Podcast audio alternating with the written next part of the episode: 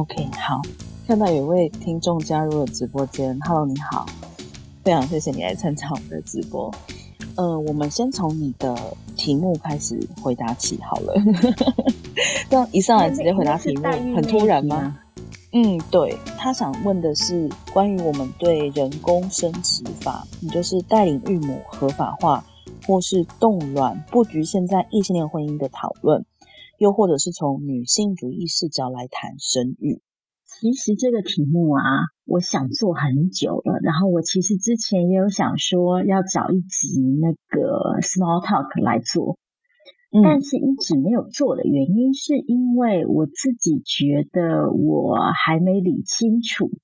我就不太敢做。但是其实我那天才在跟娜娜说，这一题去年也有朋友问了。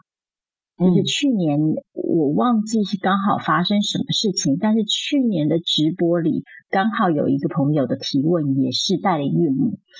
所以觉得好像应该要找时间来做一季这个节目。嗯，嗯我觉得啊，嗯，我先从代理孕母讲起好了。然后我觉得从代理孕母这件事情呢，又要分成两件事情讨论，就是我们在讨论的代理孕母合法化，我们在讨论的到底是商用的合法化还是非商用的合法化，这个差别其实会造成接下来的讨论，嗯，必须被聚焦在几乎完全不同的方向。那我觉得商用的话，那就是。相对更复杂一点，因为商用的话，其实我们就会势必涉及到劳动嘛。因为商用的话，我们等于就是是把这件事情视为一个商品跟劳动的交易。那接下来就会有消费者权益跟劳动者权益保护的问题。那这件事情就很就比较麻烦了，尤其是在代孕这件事情上面，一个很关键的问题就会是。那个保护或者说规范的范畴在哪里？首先，第一个问题就是我们交易的到底是商品还是服务？那个我们在讨论的那个交易的对象到底是那个婴儿而已，还是代理孕母这整个从怀孕到生产中间这一段的服务？因为这样就会影响到，就是说规范的那个对象到底是谁？就是说。我们现在用很直白的话语讲，然后这个直白的话语自然听起来会像是把女性当成一个物品，但是我没有那个意思。我们只是说，如果我们用非常直白的话来讨论商用代孕这件事情的话，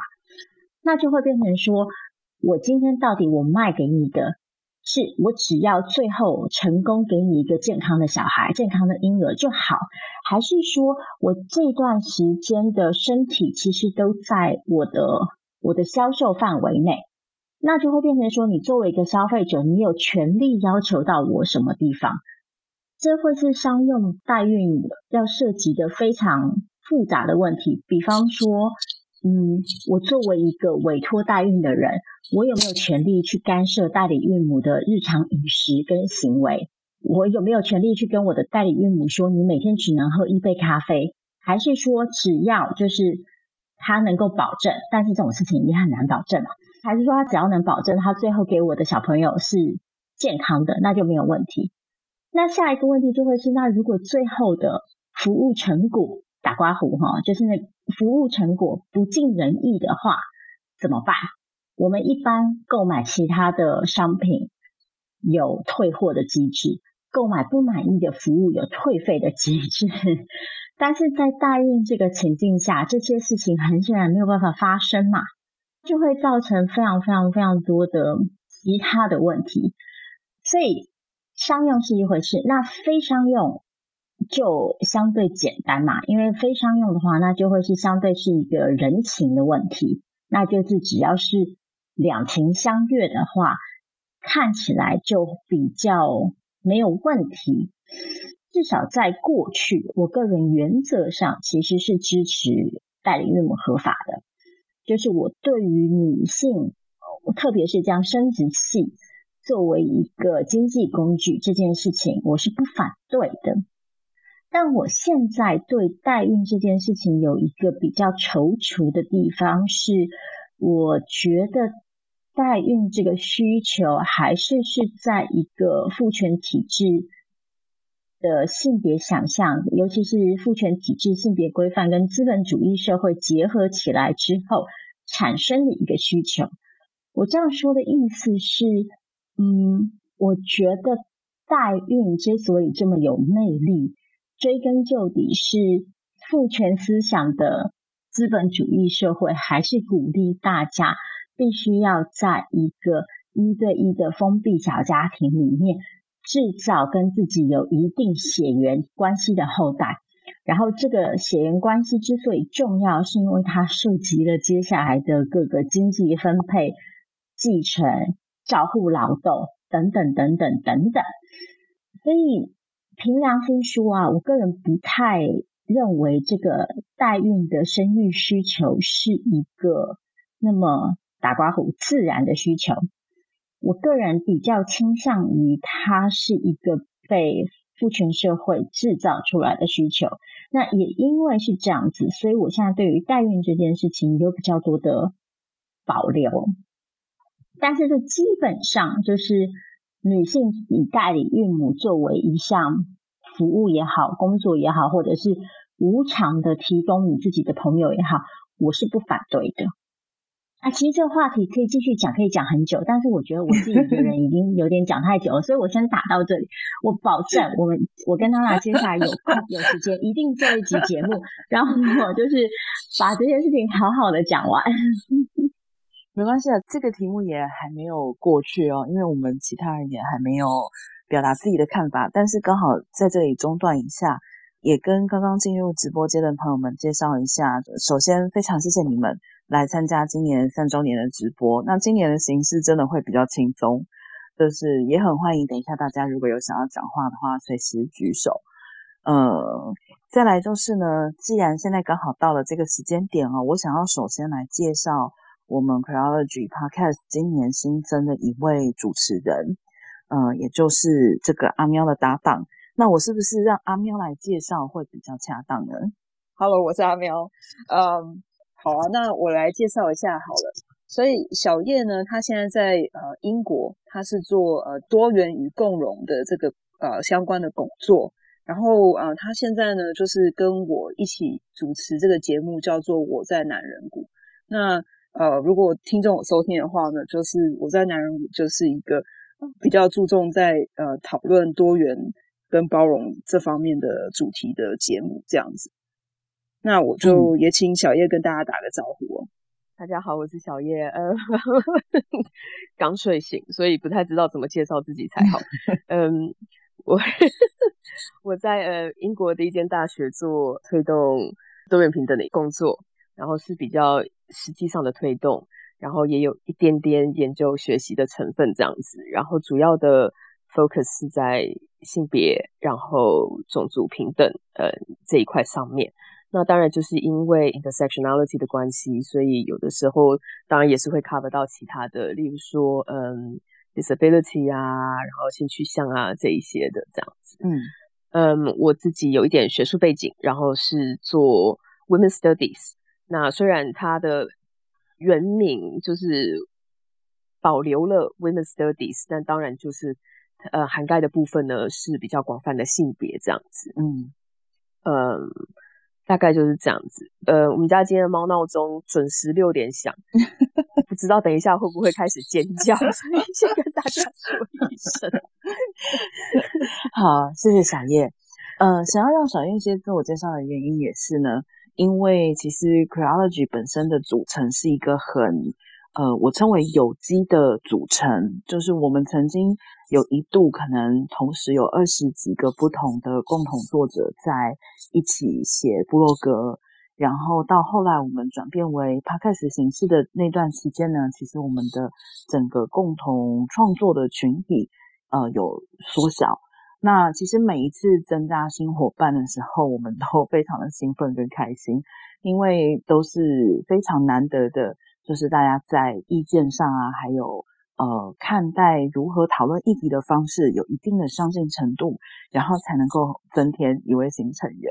我本身认识小叶的时间比较久哦，我跟他认识呃超过十年了，一直都是网友，但是我觉得有的时候就是。呃，嗯，大家的意见的相通性，或者说人与人的那种互通感，就不一定是完全是靠见面来构成的。好，那呃聊到这边呢，呃也请大家有机会的话，假使还没有听过，一定要去听听看，就是现在小叶跟阿喵一起在经营的，就是我在南人谷的这个话题哦。因为阿喵是呃在科技业的背景，然后小叶用他自己本身的专业，那我这几期节目听下来，我一直觉得他们之间有很有趣的化学作用，然后议题之间有互相碰撞，那也推荐给大家。那我们先回到刚刚前面的问题哦，刚刚我们是在回答，呃，有一位听众呃，今天也在我们直播间里面，Josephine 他提出想要知道对人工生殖法。呃，包含代理孕母合法化、冻卵不局限异性恋婚姻的讨论，或者是从女性主义视角来谈生育。那当然，像刚刚丽泰提到的，这是一个很大的题目哦。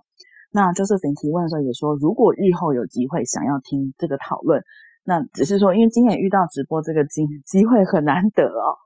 呃，所以呢。我觉得也在这边想要先听听看阿喵跟小叶的意见，特别是阿喵可能等一下能参与直播的时间比较短哦，不晓得你有没有什么看法？打个比方来说，因为我知道我跟你都是女同性恋，就是我们现在的伴侣都是女性，你有想过要小孩吗？你有考虑过这方面吗？嗯，完全没有诶、但是呃，我身边有非常多的女性朋友。不要说是跟就是女性在一起的女性，而是我觉得在我这个年纪，我目前三十七岁，暴暴露一下我自己的年龄这样子，嗯，还蛮有趣的，因为我最近才刚回到台湾，然后就是拜访我的亲戚啊、朋友啊，然后我就发现一个很有趣的现象，就是呢，我这个年纪的人呢，嗯。好像都在讨论呃生小孩或是冻卵的议题，然后呃我的姐姐辈们他们都在讨论就是生育小孩之后的一些议题，所以我就觉得非常的有趣齁。虽然我自己本身呢是没有想要小孩的，但是我发现就是我这个年龄层的人，其实很多都开始在思考这个问题。其实我觉得阿喵讲到了一个我个人对于人工生殖法刚好。感到疑虑的一个部分，就是，呃，我发现强烈想要小孩的，嗯，我所认识的人之中，几乎都是以呃女性为主，就是，嗯，我想也可以直接说，就是以顺性别女性为主哈。我知道这有一定的原因，是因为，就坦白讲，我们毕竟具有这个功能吧，对不对？所以。可能因此也会更容易的会去想到说，诶，我想要一个小孩这件事情。但是与此同时，我也呃必须说，我真的是观察到，在生育孕各方面来说，其实男性真的很多时候都是事不关己、高高挂起的一个状态。那这个也是我对人工生殖法现在其实感到很犹豫的一个层面。呃，一方面来说呢，我可能我的态度上面来讲，会比 V 太太更更冷漠一点点。我所谓的冷漠的意思，就是说，呃，我其实在一个程度上认为，没有什么东西是不能被明码标价的。那也这边要强烈的解释一下，我并不是说因为事情可以被明码标价，所以就它就应该可以去买卖，它就应该存在买卖，我不是这个意思。但是从某一个角度上面来说，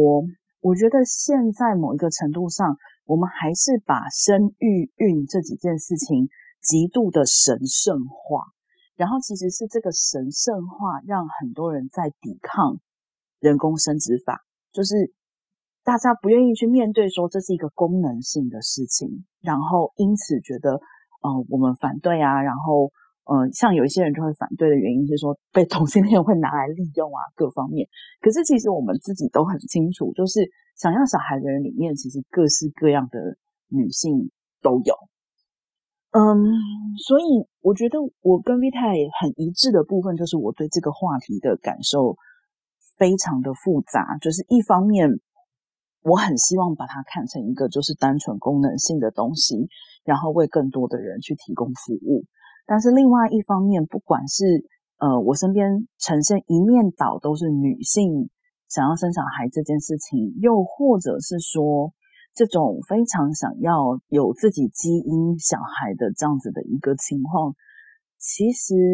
都还是让我感到有一点点不安。对，那小叶不知道有没有什么看法？我就是我加入的时候，我有听到 V 太就是对于这个议题的感受，但是比较后端的部分。那我的想法其实是跟 V 太非常接近的。我觉得代理孕母这样子的议题，它的出现就是是父权体制跟资本主义下的一个综合。然后有的时候我会自己不断的去想自己对于想不想要小孩这件事情的一种。心情上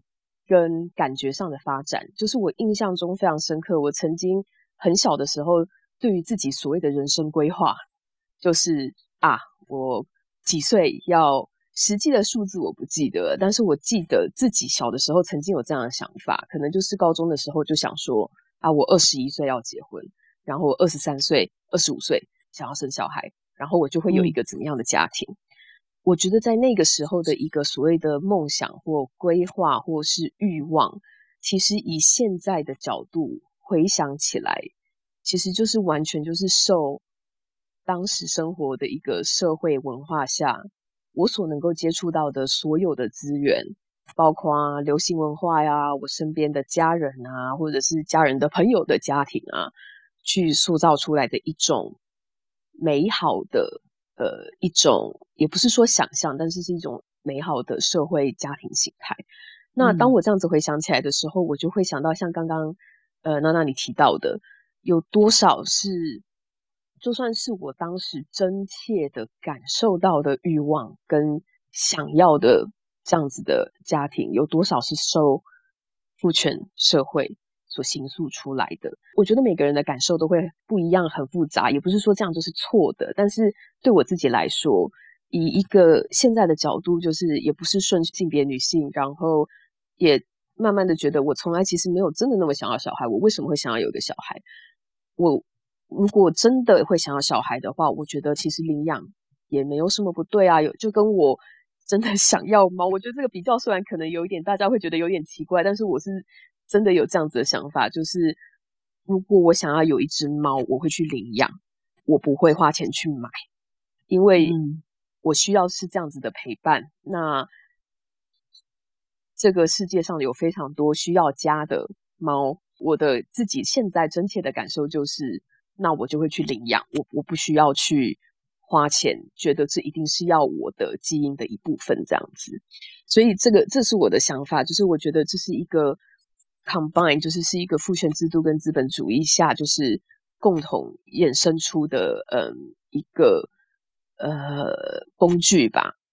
那 again 就是不是说，如果个人选择，你觉得这是一个方法，你想要的话，那是一个方法没错。可是，一样的，因为是资本主义下的，所以到底是什么样的人，他真的是一个选择吗？是什么样的人有资源可以去做这样子的选择？那我觉得它就变成一个非常。复杂而且值得去思考的一个议题。然后，嗯，我跟我的朋友们常常聊起来的时候，就觉得资本主义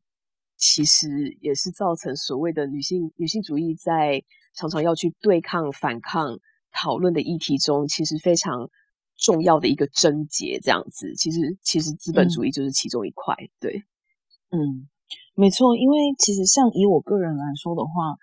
我我对人工生殖法有。一个很不切实际，但是我觉得很美好的想象，就是如果我们真的有一套人工生殖法的话，我希望是每一个人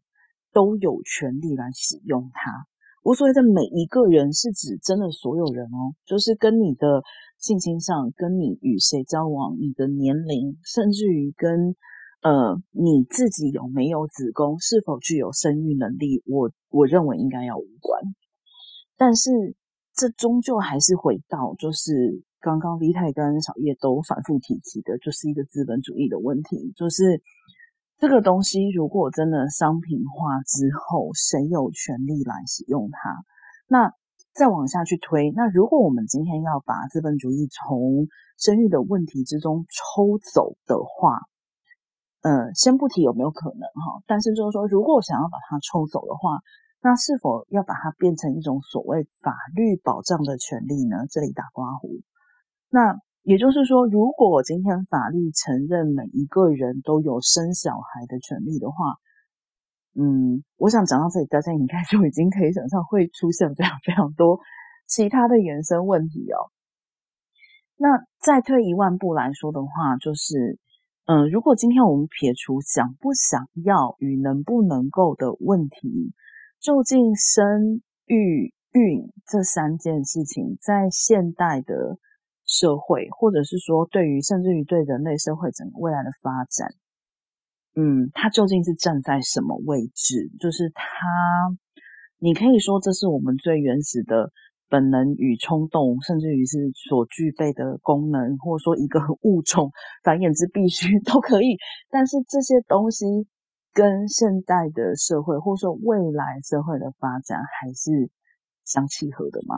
我觉得这也是一个非常值得思考的问题。嗯，世界人口已经突破了八十亿。我觉得我们缺的不是人，嗯，也不是没有人生小孩，而是欠缺那种，嗯，不能说欠缺啦，应该就是说，还是想要有自己基因小孩这件事情，终究占了，可能是占了理智的上风哦。你看看有没有什么想要补充的呢？其实代孕合法这件事情，就下一个可以牵扯到问的问题就是。嗯，少子化到底是不是一个需要解决的问题嘛？就像刚刚娜娜说的，在在眼下这个时代，跟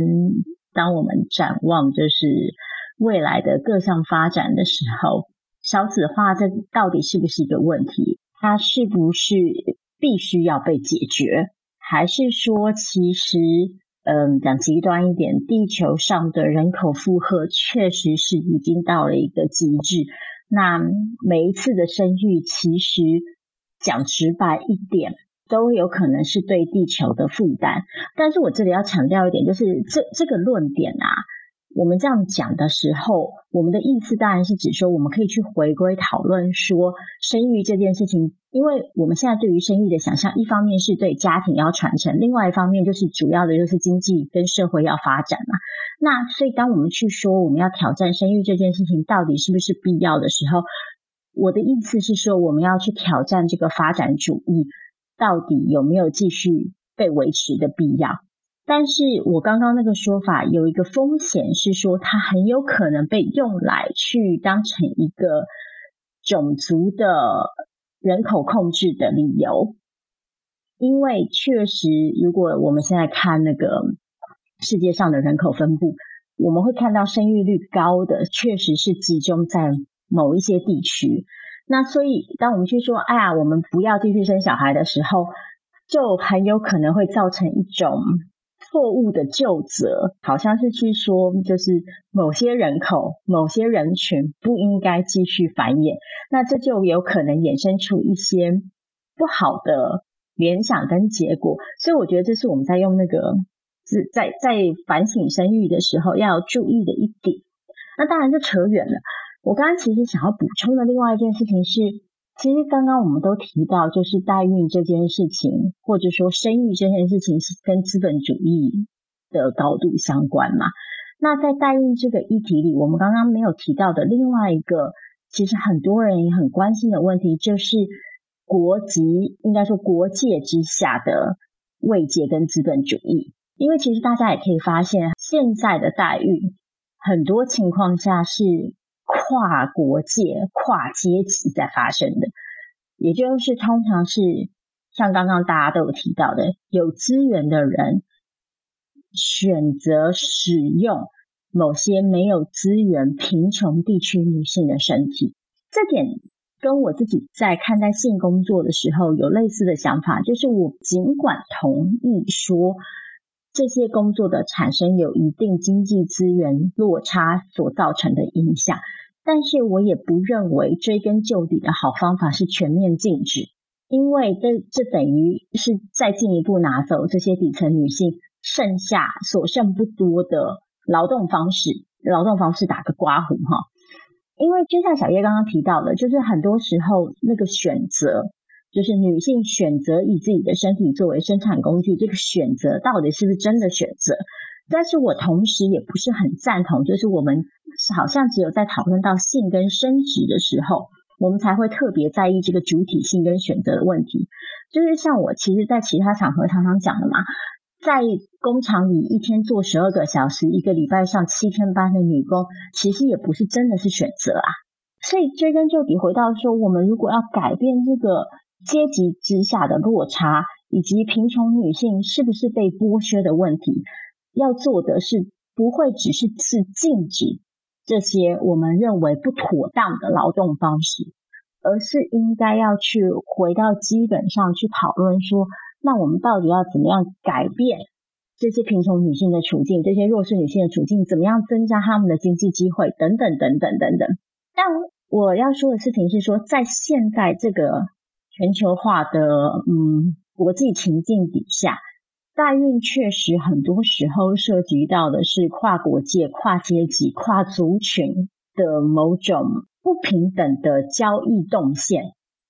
我们如果讲的比较持平一点，不要用到说剥削啊，那么比较带有价值取向的字眼的话，它确实我们可以看到的是这个交易的流向是特定的，然后是往。全球北方往全球南方走的这样的一个一个路径，这个东西我觉得是必须要被记得跟提醒的。嗯，好，也是像我刚刚提到的，因为这其实真的是一个很大的话题。今天我们可能先就这个话题聊到这边，有机会的时候我们再来深入的做一期节目。那其实也很欢迎大家今天听到这个话题。如果刚刚我们呃碰到的哪一个点，或是哪一个面向，你觉得比较有兴趣的话，你也可以写信告诉我们。在我们之后在做节目的时候，会着重在这个方面再进行一些讨论。好，我想我们还是继续先来回答之前收到的话题。这个是之前也是呃在问卷里面收到的题目。呃，这位朋友想要问。Q 的各位，在阅读女性主义理论、越来越了解性别问题的过程之中，有没有过因为自己也是顺性别女性，而也会在某些时刻自觉或不自觉的想扮演好女人的角色呢？也就是说，即便知道某些行为，例如化妆、维持刮胡好身材，或想取悦男性被他们喜欢，是父权的。是某层面上会巩固结构的，但从个人面而言，还是想被喜欢，不敢或者甚至被这些想法内化而没有办法摆脱。想到女性主义者永远在被说背叛女性主义这样一句话，虽然理性上知道这样的想法很无稽，但还是很难在内心中不去挣扎，而且有时候真的会想迎合，例如父权审美，甚至想被凝视。但随后马上又会用社会学之眼检视自己，有一种双重的自我厌恶。来，这题要不要小叶先来好了？我 其实我可以理解，就是这个问题跟听众的，就是我自己会把它视为一种，以前是一种挣扎，然后慢慢的变成是一种怎么讲？对不起，我有点找不到想要用的字，就是。我看到这个问题的时候，其其实我的想法是我可以理解，因为我曾经有这样子想过。可是女性主义本身跟我们的生活，只要跟人有牵扯上的，我觉得议题都可以变得非常非常的复杂，因为我们每个人的背景、每个人所处的情境、社会文化状况，其实多少会有些不同。那那个挣扎是跟主流所塑造出来所谓的。什么样的美是美的？然后什么样的身体、什么样的呃外貌、什么样的行为是符合这样子主流的审美观跟标准的？我觉得多少都会，或是曾经经过像那样子的呃一个挣扎吧。那我自己是有。但是这个就是 never ending，就是到底是所谓的个人选择呢，还是在大社会环境下没有选择的选择呢？然后女性主义告诉了我们什么呢？会不会让我觉得有一点有这样子的感受，有点 guilty 呢？其实我个人的经验是，接触了越多的女性主义，无论是理论或者是经验的分享，我越来会越越对于这样子的主流的价值观稍微有一点无感吧。然后或许也是因为年纪的关系，嗯、有时候身边有些人会因为就是啊，明明就已经成年了，却被查证件。然后可能是去买个酒或者什么被查证件，他们就非常兴奋，就觉得啊，我看起来还是很年轻。那可是我就会觉得这个也是另外一部分，对不对？这也是所谓的主流的价值观的一部分。可是我常常到了这个年纪，就会有一种我一点都不想要那么年轻啊。我到了这个年纪，嗯、年纪越大，学的越多，然后接触过更多不同的多元的形态跟人的时候，我又会对这种单一的。主流的价值观越觉得可以说脏话吗？不行，可以？为什么不行？我想确定一下。呃，就越越会对这样子的一种观点，就是单一的主流观点，not give a fuck，就是这是我的，嗯、这是我的感受。对，所以我会觉得这是我自己的经验啦，就是我我我有经历过那样子的一个思考过程。然后刚刚有提到，我觉得很多是我自己的感受，我觉得那也是非常真实的。我们不需要因为了解了不同的女性主义是怎么讨论这样子的议题，然后好像去否定自己所谓的真实、自己真正有感受到的一些欲望啊，或者是想做的事情啊，这些的，我觉得是没有必要去否定的。但是，我觉得女性主义最 precious、最珍贵的部分，就是的确是因为大家的。各种各式各样不同的经验跟背景，所以它可以带进了非常多那种复杂性。那重点是我们怎么样去讨论这些复杂性，然后去了解不同的观点。我觉得那个才是才是重点。然后去去了解说，我们用有这么多各种各样不同的方式去诠释我们的经验的时候呢，我们可以用什么样的方式去诠释、去讨论，然后去交流、嗯、去了解不同的议题。然后跟大家不同的反应，嗯、我觉得那个对我来讲才是比较 precious 的部分，而不是某一个女性主义的一个角度，然后然后让我去觉得这就是唯一的一个呃诠释的方法，这样子。不知道这样的感觉会不会有点离题，或是扯到其他的地方？有没有回答到 问题？对我个人来讲，我觉得我觉得没有离题啦，因为我自己对于什么是。巩固结构的，什么是冲撞结构的？其实我认为这是很没有办法一刀分的事情。嗯，我唯一能够肯定的一件事情，就是只有不断的质疑自己跟他者，才有可能去松动那个结构。所以，嗯，这个过程其实真的是很不愉快的，而且我觉得这也是为什么有很多人其实是排斥一些理论或者。我我们就说就是排斥女性主义的，因为其实就是在冲撞她既有的价值观，这个过程并不愉快，并不舒服，所以，嗯，他们也不想要进入这种我们常经常开玩笑，就是开了天眼，就接触女性主义之后开了天眼的状态，因为马上就回不去了，然后你可能就会进入这种不断的质疑自我、质疑周遭环境、质疑身边的人的一种情况。这个确实是痛苦的，但我觉得其实有这样的一个过程的时候，任何人都不需要怀疑你有没有在巩固这个结构，因为有这样的思考，我觉得就是松动这个结构的一部分。我觉得另外一个，就个人经验上来说，就是我常常就是叙述自己为 feminist killjoy，那这个这个词其实常常在女性主义的圈子里面也常常被使用，这样子。我记得是 Sarah Ahmed 好像就有用过这个词。那 feminist killjoy 就是像像你说的娜娜，因为你已经有那样子的意识了。当对于平等多元的意识不断的在发展，然后开发，有很多问题，你就会开始觉得这个其实是不太对的。但是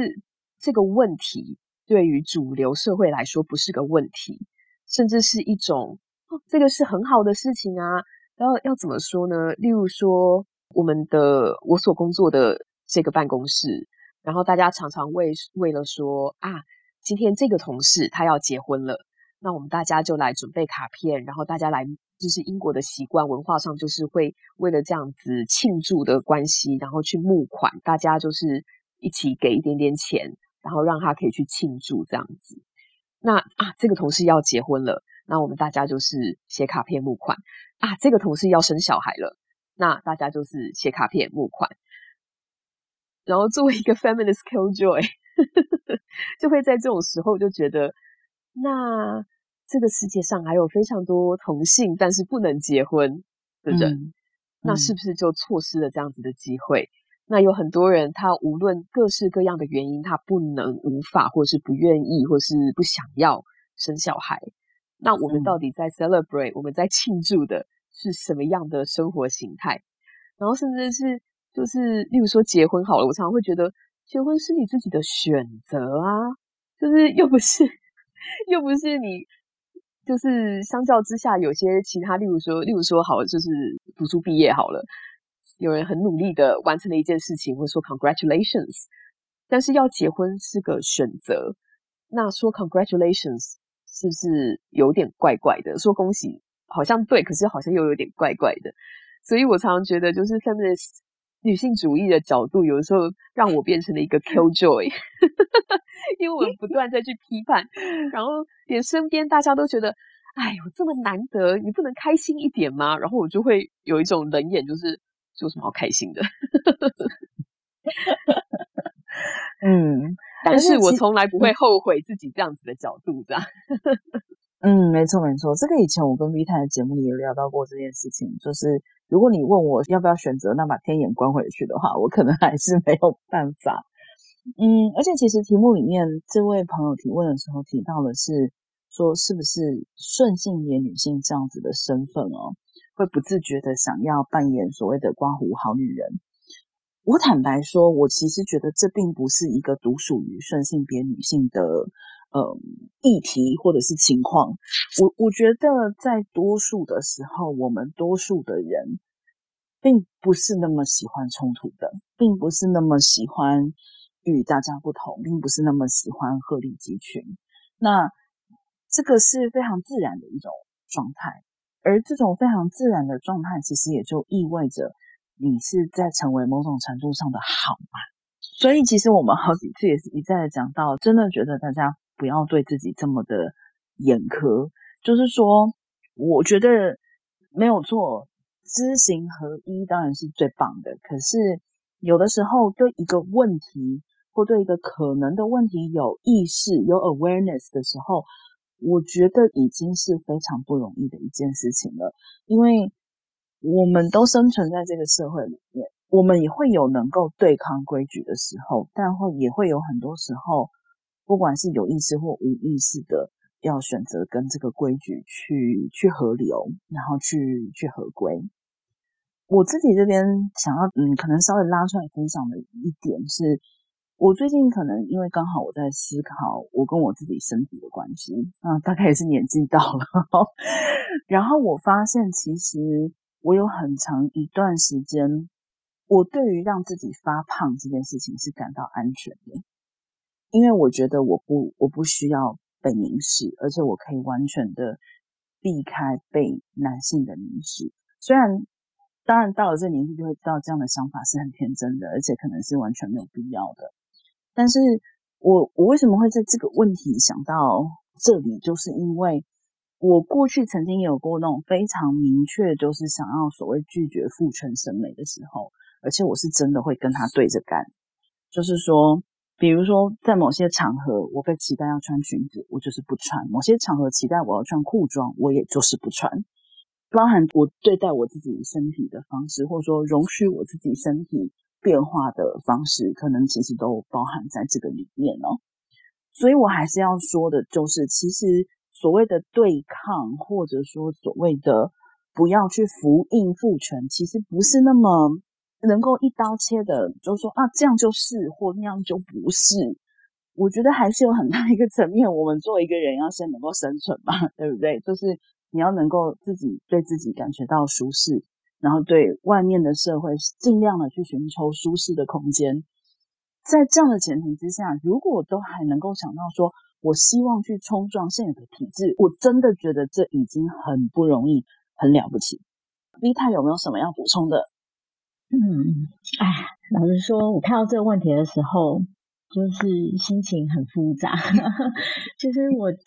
等一下，我们从刚到现在有哪一个时刻不复杂吗？好像没有，对不对？对啊，我我这这样说也是，就是我最近每天都在心情很复杂。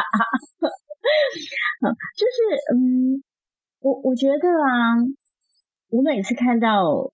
比我年轻的女生问这样子的问题的时候。我一方面觉得女性主义确实提供了我们一个思考跟反抗的工具，但另外一方面，我也确实常常会觉得很，嗯，很心疼。就是我觉得我们真的是一时一刻都不能放过自己，然后好像随时随地都必须很。很认真，然后很谨慎的检讨自己的行为是不是够女性主义了。这个当然，这个压力很大一部分来自于，因为外在社会对我们也有很多的道德要求跟凝视，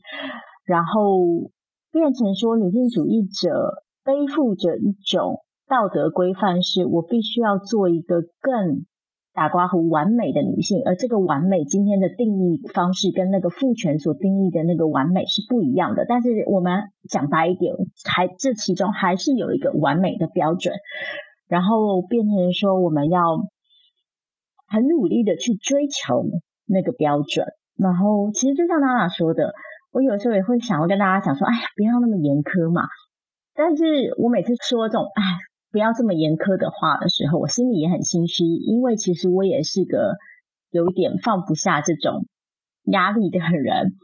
我跟跟大家讲一个有趣的小故事，就是因为大家知道我的伴侣是德国人，然后我平常是住在德国，但是在疫情之前，我基本上是会固定，可能一年到一年半，我会一个人回台湾，然后可能待个两三个礼拜。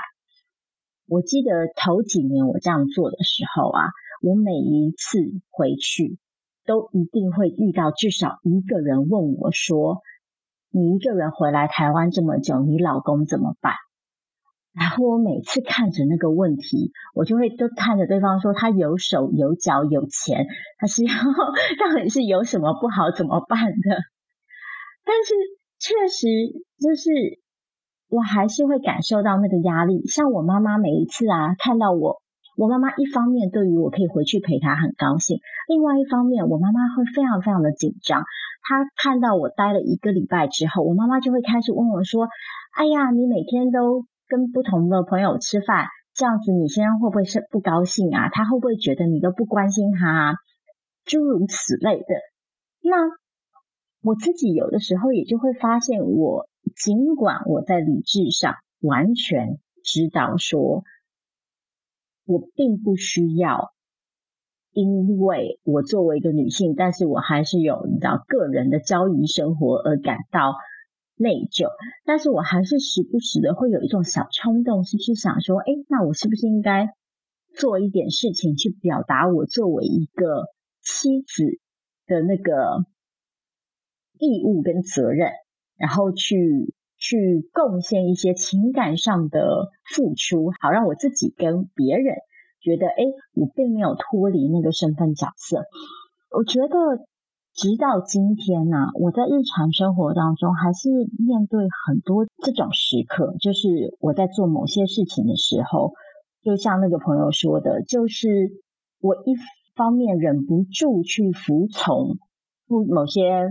父权社会的性别规范。下一刻，我又会开始检查自己，说：“哎，但是我这样想是不是非常的不女性主义？那或者是尽管我知道某些事情真的非常的不女性主义，我还是会在某些时刻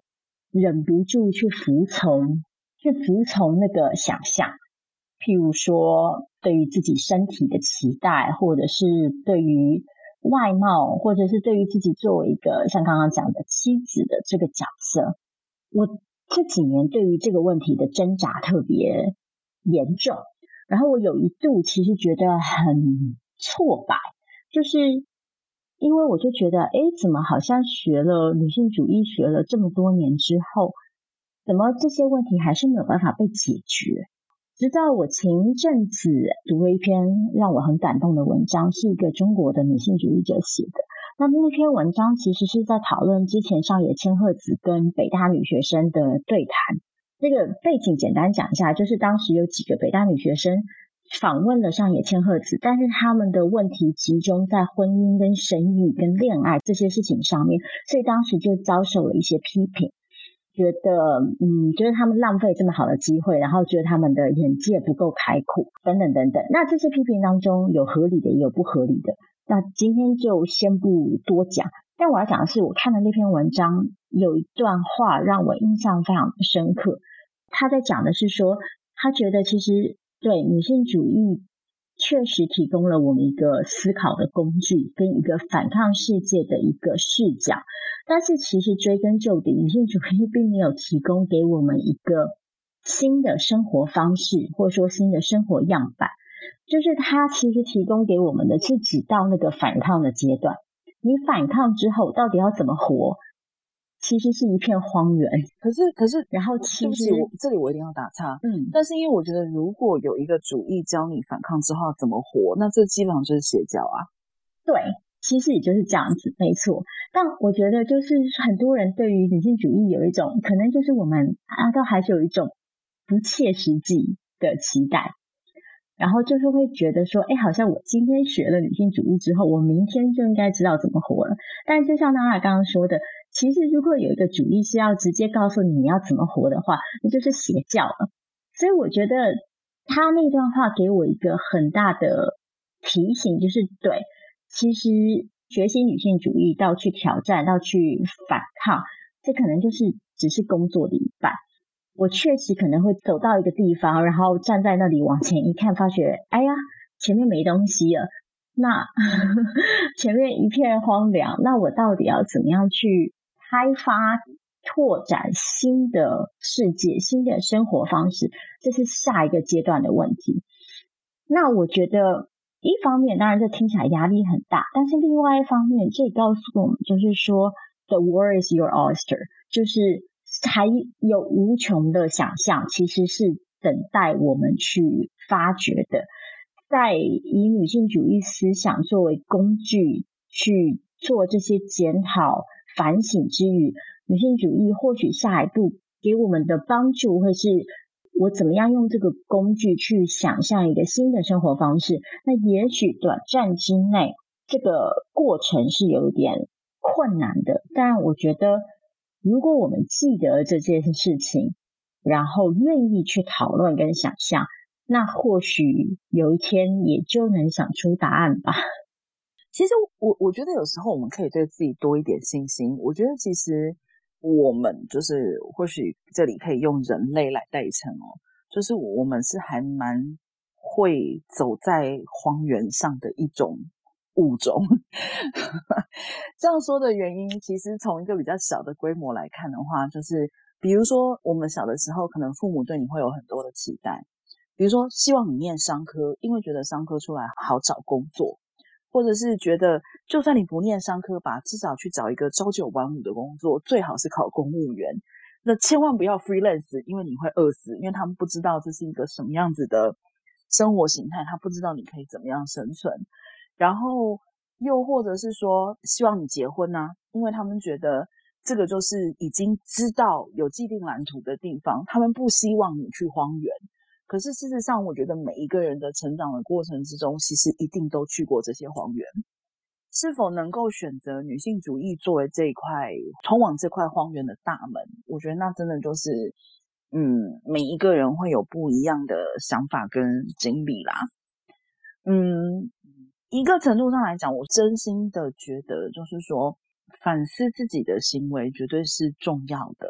就是而且千万不能 就是做什么都说，呃，因为我是怎么样怎么样，所以我这样就一定是符合什么什么主义，就是我觉得不存在这样子的一种情况。但是我觉得时时刻刻的苛责自己，其实真的呃没有必要，也不健康，对自己其实是不是不健康的。那那我可以再加就是 add 几个想法、嗯、啊，当然当然，你说就是其实刚刚听 V 太跟你在谈的时候，我觉得就像你有提到的，我觉得那是一个在社会中生活的方法，就是生存跟生活的方法。那因为很难，就是只是活在自己想要，那当然就是自己所谓的想要的，到底是到底是。从由何得知就是自己想要的？有什么样的样貌是自己想要的？我觉得那个都是非常受大社会的影响的。所以我常常在想，就算我自己呃不认同自己是一个女人的那个 femininity，但是当我要表现自己，让我身边的人知道的时候，我免不得的还是得用这个社会里有的资源跟知识去形塑自己的形象。所以我觉得那个是在社会文化生存这样子的情况下生存或是生活，我觉得很难避免的。变成说要要能够怎么样去善用自己身边的资源，然后去活出自己想要的生活方式，有一点是一种不断的，我个人认为啊，是不断不断的协商协调的过程这样子。然后另外一个方面，我一直在想的是权力 power。的这个问题，就是我们不断的在对抗，可是有的时候在这样子对抗的过程中，有的时候也是要非常有技术性的去用，或者是去操控，呃，大结构中的一些权利，那就变成是说，也是不免的会去怎么讲，也是一种挣扎吧。就是像我现在自己的工作就是这样子，一方面要反抗。这一个大学既有的结构，可是另外一方面也是要在想说，这个结构的运作方式是这样，我要怎么样去利用它，然后用一种稍微拐弯抹角的方式去达到我认为平等跟多元性的一种目标，这样子。那那个就也是非常复杂，可是也是一种生存、生活跟体现这些平等女性主义价值的方式，我觉得。所以，就像你说的，没有必要。我觉得不是说没有必要，我觉得有这样子的思考，对自己的反思是很重要的。但是那样子的罪恶感，我觉得有它的来源，然后跟权力有非常大的关系。所以，怎么样去让自己不要有这么重的罪恶感，但是还是很努力的持续批判，是很重要的。嗯。所以讲的第一部分，其实我觉得跟我跟 B 太其实经常在节目里听到的，就是所谓文本这件事情有一个互通性。就是其实我们都已经走到荒原上了嘛，那这里其实就是没有文本了。如果你玩 RPG 的话，就开放地图了嘛。好，那 在这种情况之下，其实有的时候我们听起来觉得啊，这是一件很简单的事情，可是事实上它真的会在很多层面上面会让我们感到。感到困难，感到挫折，感到不知所措。其实我，我我举一个很小的例子，就是比如说我自己当初跟我的呃同性伴侣，其实要去登记结婚的时候，我们两个人都非常清楚，就是我们不想要戒指，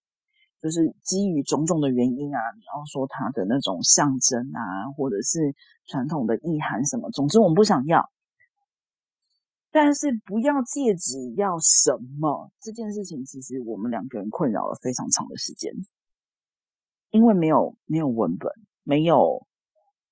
嗯，我们不知道，我们没有看过其他的人如果结婚不交换戒指的话，他们要交换什么？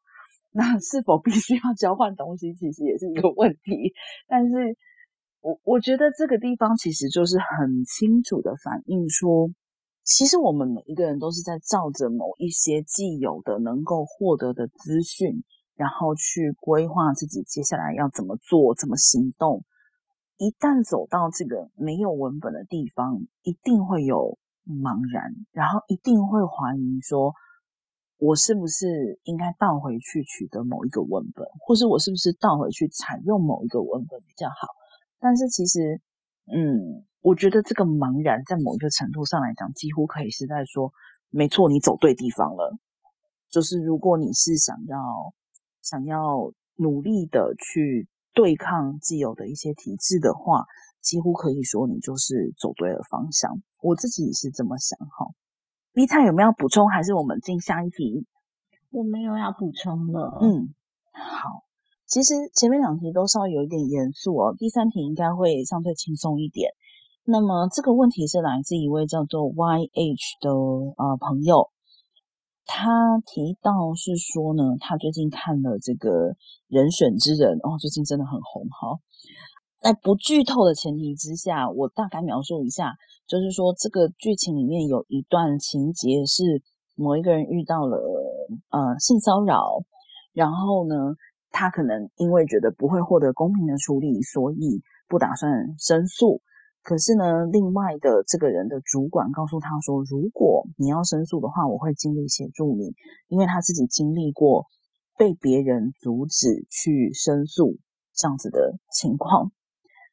嗯，那么这位朋友说，他其实看到这段剧情的时候是觉得蛮感动的，因为生活里遇过很多人都会说，算了，要为大局着想，没办法，社会就是这样，等等劝阻的话。所以他想要问问大家，就是 Q 的大家，也欢迎直播间里的大家一起跟我们分享哦。就是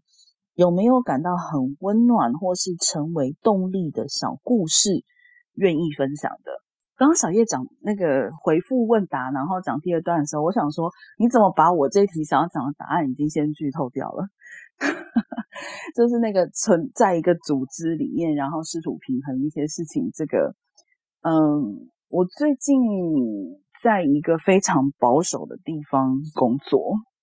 然后讲真的，可能是一件非常小的事情，但是这个非常小的事情让我感觉到是可以继续下去的。那我现在的这份工作就会接触到要去规划一些教育的内容。那这个教育的内容，最近我们在做跟家庭有关的部分的时候呢，我用我自己。可以处理的权限，然后添加了一本绘本。这本绘本我这两天在我自己的脸书上也有分享哦，是一个叫做 Todd Parr 的作者。然后他这本绘本里面其实是用非常简单可爱的风格跟语句，然后去描述这世界上有各式各样不同的家庭。比如说有大家庭，有小家庭，有单亲家庭，有呃一家人长得很像的家庭，有长得像自己宠物的家庭哦，就非常的可爱。我其实选这本书的时候，我心里面看重的是这本书里面有两句话，就是也有两个爸爸的家庭跟两个妈妈的家庭。那因为我在的地方非常保守的缘故，所以我其实挑了这个绘本以后，我心里是很忐忑的。就是我非常担心会不会，呃，又被挑出去，然后或者是说会不会有人来质疑我说怎么可以增添这样子的内容哈？后来我跟同事就是说明这个书的内容的时候，其实同事自己主动提起，就说觉得增添这样的内容是很好的，是有必要的。这个听起来真的是一件很小的事情，但因为我现在在的地方真的很保守，所以那天发生这件事情的时候，就会觉得啊，可以，这可以成为我的动力，就是可以继续继续下去这样子。那刚刚讲这段就让我想到，其实我觉得我生活中这种小惊讶啊，最常来自于我的男性伴侣，因为呢，我的伴侣是一个相对我们打括弧直男的人。嗯，这个所谓相对直男的意思，就是说他他大程度的符合大部分人在提到异性恋男性的时候的某种想象，就是他的行为举止跟他整个养成过程，他是是是偏向那个部分的。就是这十几年来，我并没有少被朋友问说，到底是怎么。怎么会在一起的？但这不是重点，就是，嗯，我要讲的事情是说，所以对他而言，他在认识我的时候，性别议题是一个相对遥远的事情。那但是因为既然认识了我嘛，那日常生活中就常常要听我讨论，就是听我自言自语，然后听我强迫他，听我就是分享一些我在性别议题上的感想。那他其实大部分的时候是不太会主动说什么的，但是偶尔他就会突然提一个问题，然后让我觉得，哎，所以其实你你有在听我说话，然后或者是原来你这么多年，原来有听进去啊。那那天发生的一件事情是，嗯，我们那天在看一个电视节目，一个德国电视节目，然后其中有一个跨性别女性，一个年轻的跨性别女性，然后她就提到说，她一个很重要的时间转折点是。他有一次跟他的朋友，他的好朋友去逛街的时候，他看到了一件就是颜色很鲜艳，然后上面有亮片的毛衣。然后他那个时候还是以男孩的身份在生活。然后他那时候看到那件衣服的时候，他就觉得他很喜欢那件衣服，可是他又觉得他那件衣服不是给他穿的，因为他那个时候还是一个男性的身体。然后他的好朋友就跟他讲说，如果你真的很喜欢这件衣服的话，那这就是你啊，那你就应该去穿上它这样。然后他那时候表达是说，因为这件事情让他下定决心，就是他要去做性别置换手术这样子的。然后呢，我的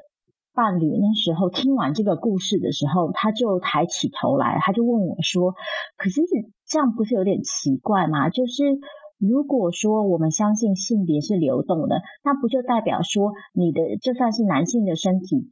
你也是可以穿亮片衣服的啊？你不不一定是要女性的身体才可以穿亮片的衣服，那为什么这一定要导到那个就是更换性别，然后就是你才有办法穿那件衣服的结论呢？如果说性别表现跟生理性别就不应该是一个一对一的关系的话，这样不是？不应该有这个限制吗？当然，这位跨性别女性她之所以决定做那个跨性别的手术，中间一定还是有很多其他的原因嘛。那所以，我伴侣的意思也不是质疑他说，所以你是不是真的跨性别？但他那时候问了一个很有趣的问题，就是说，所以我们在说性别认同的时候，我们在说，哎，我想要穿这件衣服。所以我是女性，或者是我想要怎么样怎么样，所以就代表我比较像女人，或者是说因为我是男人，所以我应该怎么样怎么样做的时候，我们在说的那个认同到底是什么？我当下其实就就还蛮震撼的，我其实被他吓到，因为我们从来没有想过有一天他居然会问我这个问题，所以呢，当下我就开始了就是半个小时的冗长演说，然后开始告诉他就是。我这一路以来对于这个问题的心路历程，那讲这个的意思是说，就是我之前曾经在其他场合跟朋友说过，就是我是一个对于说服别人没有任何欲望的人。虽然说我在做的很多事情看起来都像是我想要说服别人，譬如说做 podcast 啊，譬如说写作啊，等等等等，但是我其实对于就是。要用这些事情在很短的时间说服他人去认同我的观点，这件事情我是我是没有任何期待的，因为我知道每一个人的养成都是一个漫长的过程，然后每一个人也有各自的背景、各自的原因、各自的思考路径。这件事情最明显的展现就是在我的伴侣身上，因为我跟他是非常非常非常不同的人，但是时不时的我会看到就是。他因为就是十几年来不断的听我重复某些东西，然后可能某些东西就会留在他的脑海里，然后有一天他就会突然想起来，然后跟我讨论这件事情。我觉得每一次的那个点都是对我来说很大的提醒跟鼓励。就是我觉得人跟人的沟通，或者是说我们在做这一类的讲倡议，我觉得有点太高大上了。但我觉得，就是人跟人的沟通，有的时候其实就是这样子一个非常平静无波、看起来毫无高潮的过程。但是，反走过必留下痕迹。我跟娜娜这一年来，其实接到很多朋友的问题，都是问我们说，我们要怎么说服谁谁谁？我们要怎么样跟别人沟通？就是我觉得我这一年来听到很多人跟我说，就是他们觉得在沟通、跟在倡议、跟在讨论女性主义的路程上面的挫折感。然后就是我一方面可以完全理解这个挫折感。但另外一方面，很残忍的说一句，就是我觉得其实沟通就是这样一个漫长的过程。那我觉得，如果我们可以把那个沟通的想象改变一下，就是因为我觉得我们当代社会真的是非常非常非常重视，就是有效性，所有的事情都要在最短的时间内达到最大的效果。那我觉得这个思考也影响了我们对于沟通这件事情的看法。那我觉得如果我们可以转变一下那个对于沟通这件事情的期待，其实可能可以减少很多挫折感。所以我觉得这也回到就是这个朋友问的问题，就是其实我们的日常生活啊，就是有很多这种小小的时机所嗯带来的转变跟力量。就是其实凭良心讲，像就是他提到的这个情节啊，在那个情境里是很感动的，但是。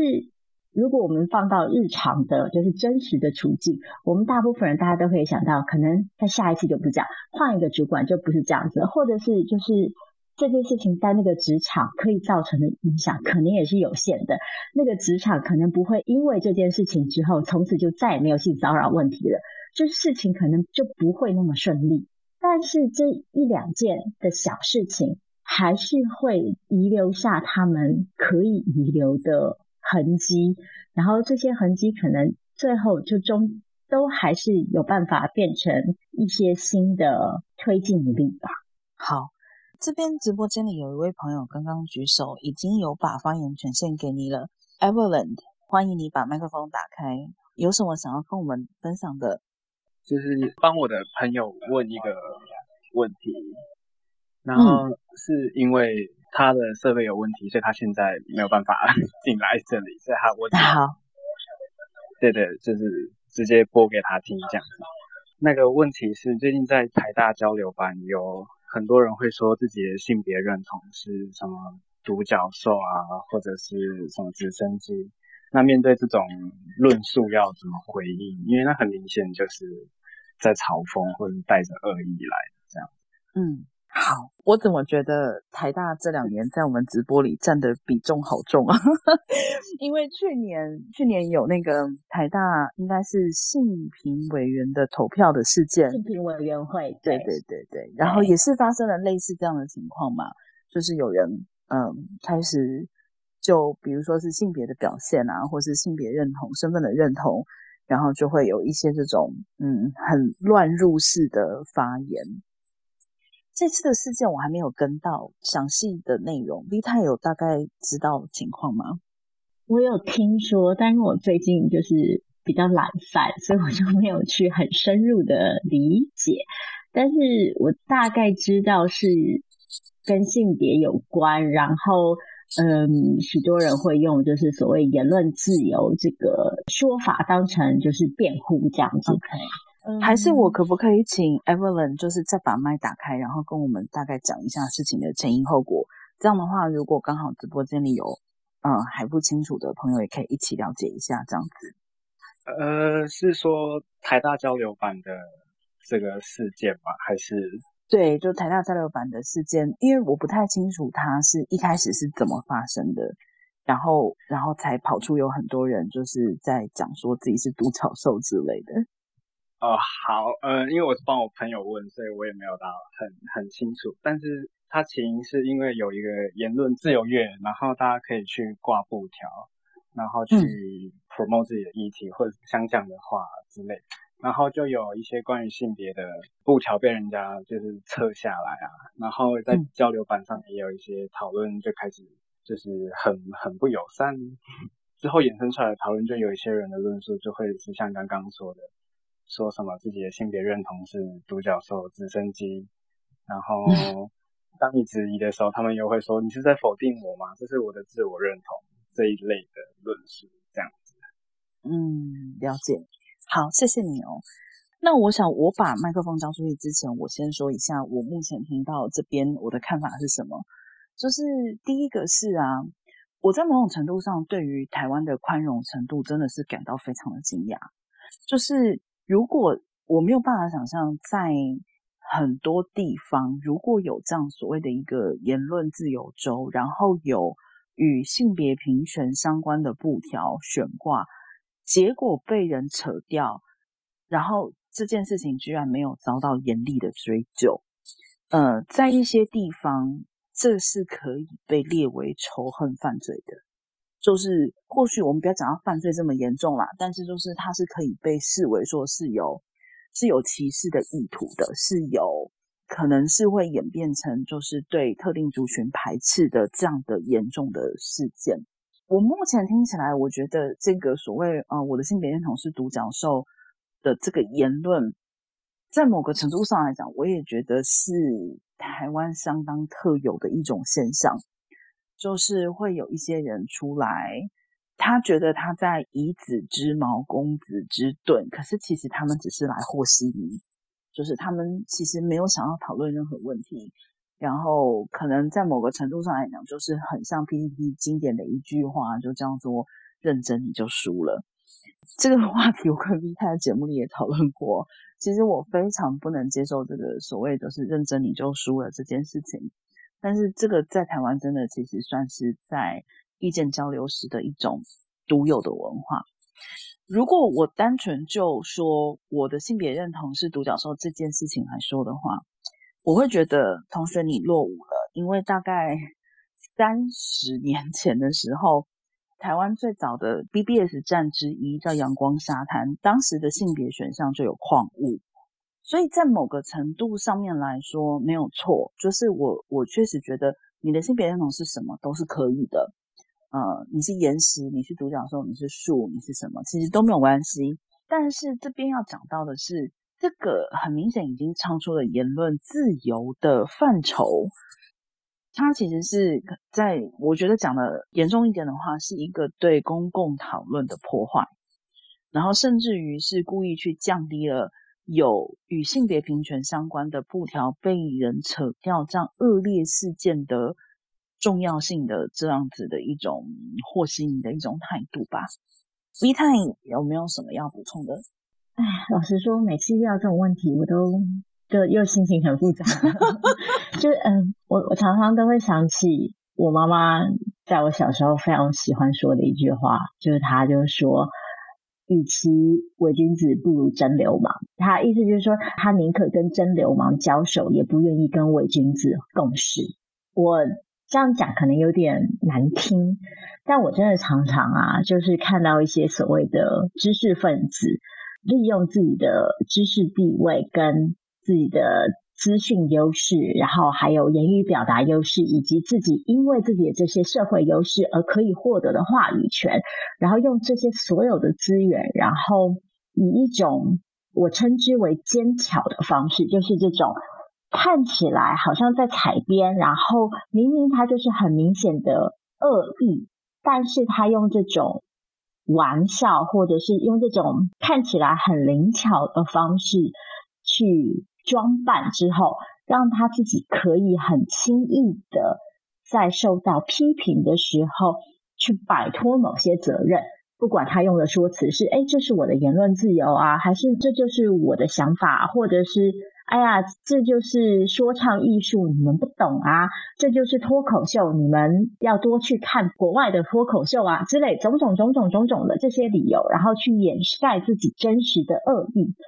我每次看到这种东西，我就觉得就是很遗憾，因为我觉得这些人就所展现出来的，其实就是我真的就是宁可去跟真的不了解这些议题，然后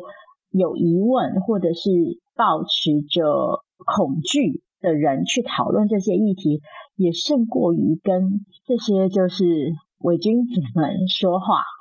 所以问题就来到说，到底要怎么回应这些人？老实说啊，我至今都没有想出一个很好的方法。我现在唯一能够想到的就是，我觉得我们就必须一次一次的去指出他们这个伪善。譬如说，当他跟我说这就是我的性别认同的时候，我就必须去告诉他说，不，这不是。我不是在质疑你的认同，但是。你确实是在利用一种你的知识资源去传达一种错误的偏见嘛？或者是好啊，如果你真的性别认同要是独角兽或者是 whatever，那也可以。但是你这样子的做法所达成的荒谬效果，不代表其他人也应该要承担这样子的荒谬，就不代表别人也是荒谬的。我觉得有时候面对这样子的刻意的再次的奸巧，我们可以回应的方式就是不要去买单那个奸巧吧，就是你越回避议题，我就越要指出你的荒谬之处。不过这说到底啊，就是我觉得台湾社会现在确实是处于一个相对极端的状态。就是所有的议题都会被推到两极，然后社群网站并没有办法帮助这个落差缩小，反而是更加速了这个落差。然后有共同想法的人就会继续的留在自己的同温层里。我觉得这可能也不只是台湾的问题，这是一个时代的问题，然后是一个全球性的问题。所以我觉得我自己。这一年来有一个稍微老派一点的结论，就是我还是认为去反对网络上的这些言论很重要，但是与此同时，我也更相信，就是回到日常生活中的实体的互动、一对一的对话，还有真诚的交流的重要性。其实有点像是我们刚刚在讲到就是沟通这件事情，因为过去十几二十年来，网络让对话这件事情看起来变得太容易了，但其实我们静下心来看，我们都知道，我们现在在网络上做的这些事情不叫对话，我们没有达到任何的对话的功效。所以我觉得我们可以回去思考的事情是说，我们还有什么其他的沟通的路径在网络之外的？嗯，然后去发掘这些路径可以带给我们的嗯新的意义。嗯，我这边想要插一句嘴哦，就是。嗯，我我不我不是说我现在接下来要讲的这些方法是一定有用的，但是在如何回应像网络上这一类言论的可能性上面，我自己大概有三种方向。一种就是完全的忽略，这个完全的忽略呢，不是因为说不想要去回应，而是透过忽略把他们排除在讨论之外。让他们自讨无趣，然后让他们离开这个对话。但这个策略不是永远有效，因为网络的一些特性，我们知道说，就算今天有三十个人在这个群组里面都不理他，可是可能有最后那一个人去理他，那这个话题可能就没完没了。所以这个方法也并不是完全有效的。另外一个呢，其实也就是李太刚刚讲的是。其实也不是说就是当做他这个言论不存在，其实，在某种程度上还是要给予回应。那当然，有时候不回应是一种回应啦。可是很多时候呢，其实就是必须要反复的去探讨说，这个有没有可能我们不是在网络上沟通，而是在其他地方沟通。所谓的其他地方沟通，我自己的做法就是，我觉得其实与其对这些言论就是。嗯，置之一笑，反而就是很认真的看待他。我这里讲的认真是真的认真的认真哦，就是哦，所以你的性别认同是独角兽，请问这是一种什么样的性别认同呢？所以请问你这样的话，对你性倾向的影响是什么呢？你的欲望对象是什么呢？如果你的性别认同是独角兽的话，你对于现在身份证无法注记你为独角兽，你会感到困扰吗？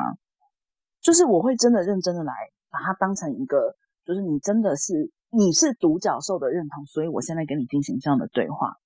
这样的对话有一个层面上面来讲的话，其实是要去凸显出这样子的言论的荒谬以及不友善。当然还是那句话，不是永远都有效。可是有的时候，我觉得这些人的反应就是很难说。他有的时候就是你不理他，他摸摸鼻子他就走开了。那有的时候你不理他，他就加倍的想要得到你的注意力。那这种时候，可能就是这种认真回答的方式，会让他觉得，哦，好，我现在有点可能也不知道怎么继续回答你哦。好，那小叶有没有要补充的？或许我的 approach，我的回应方式，相较之下，比娜娜跟 V 太听起来更不认真一点，因为我觉得做这样子的。就是在平等多元推广下，就是包含女性主义。我觉得在这样子的场域久了，其实越需要去考量自己的感受跟自己的 well being。嗯，而且我刚刚一直觉得有一件事情很有趣，只有我觉得自我认同独角兽这件事情，其实听起来非常 queer 嘛。就 是我刚刚我刚刚瞬间听到的时候，想说，哦，有人自我认同是独角兽，it sounds really queer。所以因为我自己的反应，我常会觉得，有的时候真的是端看我自己的情绪跟心理的状态。因为我们现在在谈的是一个线上的一个匿名昵称的一个领域，如果心有余力，我其实是可以跟他乱的。就像我刚刚说的，我是认真的觉得 unicorn 独角兽是非常 queer 的一个象征，那我就会很好奇，就是说你知道这个其实非常 it sounds so queer，你可以再跟我多说一点吗？我真的很想要了解这样子。我觉得真正想要对话、真正想要 了解的人，他是会用其他的方式去尝试沟通的。有的时候，我觉得作为保护自己的一种策略，像这样子在网络上漫无目的，然后只是为了攻击而攻击的这样子的行为。其实有时候我是会忽略的，心有余力，或者是当天 k moji 特别不好的时候，我就会 拿来用这样子用嘲讽的方式作为发泄。所以有的时候是看我自己如何保护我自己，然后也是看对方到底是多认真的想要了解、想要来对谈，还是他只是来乱的。那刚刚我就有想到，就是我的那个 Instagram 有两个账号，一个是自己的账号。然后另外一个账号呢，是我有一只兔子娃娃，然后这个账号呢，就只是拿来就是更新这只兔子去旅游、吃饭，然后在不同地方玩的相片，就只是这样。然后在台湾同性婚姻合法通过的那个时候，我就贴了一张相片，然后就是兔子跟彩虹，呃，progressive flag，然后我就说啊，台湾通过同性婚姻的，就是 love is love，我就这样子贴了一篇。结果在下面竟然莫名其妙的就引起了一个我完全不认识的人的一个回应，他就他的回答就是：“哦，那你就是恨男人跟俄罗斯人。”呃呃，然后看到的瞬间是火起来的，就是我是很生气的，因为这是一个完全没有逻辑、完全没有意义的一个回复。我觉得那个 intention 就只是你就只是在乱我而已，可是。我看了两分钟之后，我就突然意识到说，这个人竟然来 troll 的是我的兔子玩偶的账号，就是这件事情的荒谬程度已经荒谬到我觉得，其实我没有必要去跟他生气，因为就是有你这种人，你竟然会来找一只兔子玩偶来吵这样子的话。所以我觉得有这一次经验之后，我就慢慢的就是发展出我刚刚提到的，就是看我当时的心情，看我当时的感觉，我要怎么样保护我自己的心理状态，然后我会有不同的回应。那其实，在那样子的情境下，我就觉得这是我兔子玩偶的账号，我的账号，我就直接把它删了就好。我看不顺眼，我就删了就好。但是，但是我觉得观看自己的心情跟自己当时感觉到的力量，或许是连到刚刚的其中一个问题，就是关于。社会观感跟性别的这样子那种罪恶感吧，所以我觉得有的时候我会告诉自己说，其实不需要感到那个罪恶感。然后相较之下，有比较难得但是会发生的情况，就是让我身边的 allies 帮我打这场仗。通常这种时候呢，都是比较属于呃实际上接触到的人或是同事。性别上呢，像我的主管常常会发现有同事。就是有意无意之间就 misgender 我，那我已经说得很明白了。我在开会的时候，线上开会的时候，我的呃代名词都是 they，但是有的时候，呃，同事们会用 she。这种事情发生的时候，说是感谢，但是其实也是因为这种事情不是每个人都有那样子的意识。但是我最 happy，就是最高兴的时候，最感到被支持的时候，是我的同事们当下会私下传讯息给我说，要不要等一下。我跟他提一下这件事情，然后这个又连到刚刚娜娜在讲到一个听众的一个问题，就是那一种感觉很温暖的一些事件，就是当我做越来越多性别平等，然后这一类工作的推广的时候，我会认识越来越多在这个领域也非常非常有热情 committed 的人，那他们会帮你说话。那我知道这个很难得，并不是这样，并不是每一个人的嗯。周遭都有像这样子的人，可是我们在想，像 q u e o l o g y 本身也是一个群体，也是一个社群，所以知道说身边或是像这样子网络上也有类似的社群，会帮自己说话，那就是一件很温暖的事情。然后像在国外生活久了，我在英国，那先提一下我的身份认同，我认同自己是台湾人。那我在这里久了，常常就是有些时候，大家看到我的脸会做一些预设。也曾经在工作的场域有同事就是想说，哦，我说中文，他就朝着我的方向就说，哦，所以你中国人咯。然后那个瞬间，就是在我还没有说任何话去回应之前，我身边有三个同事，马上就是同一个时间就，哇哇哇哇，然后就对这一个特地的同事就是有这样子的反应。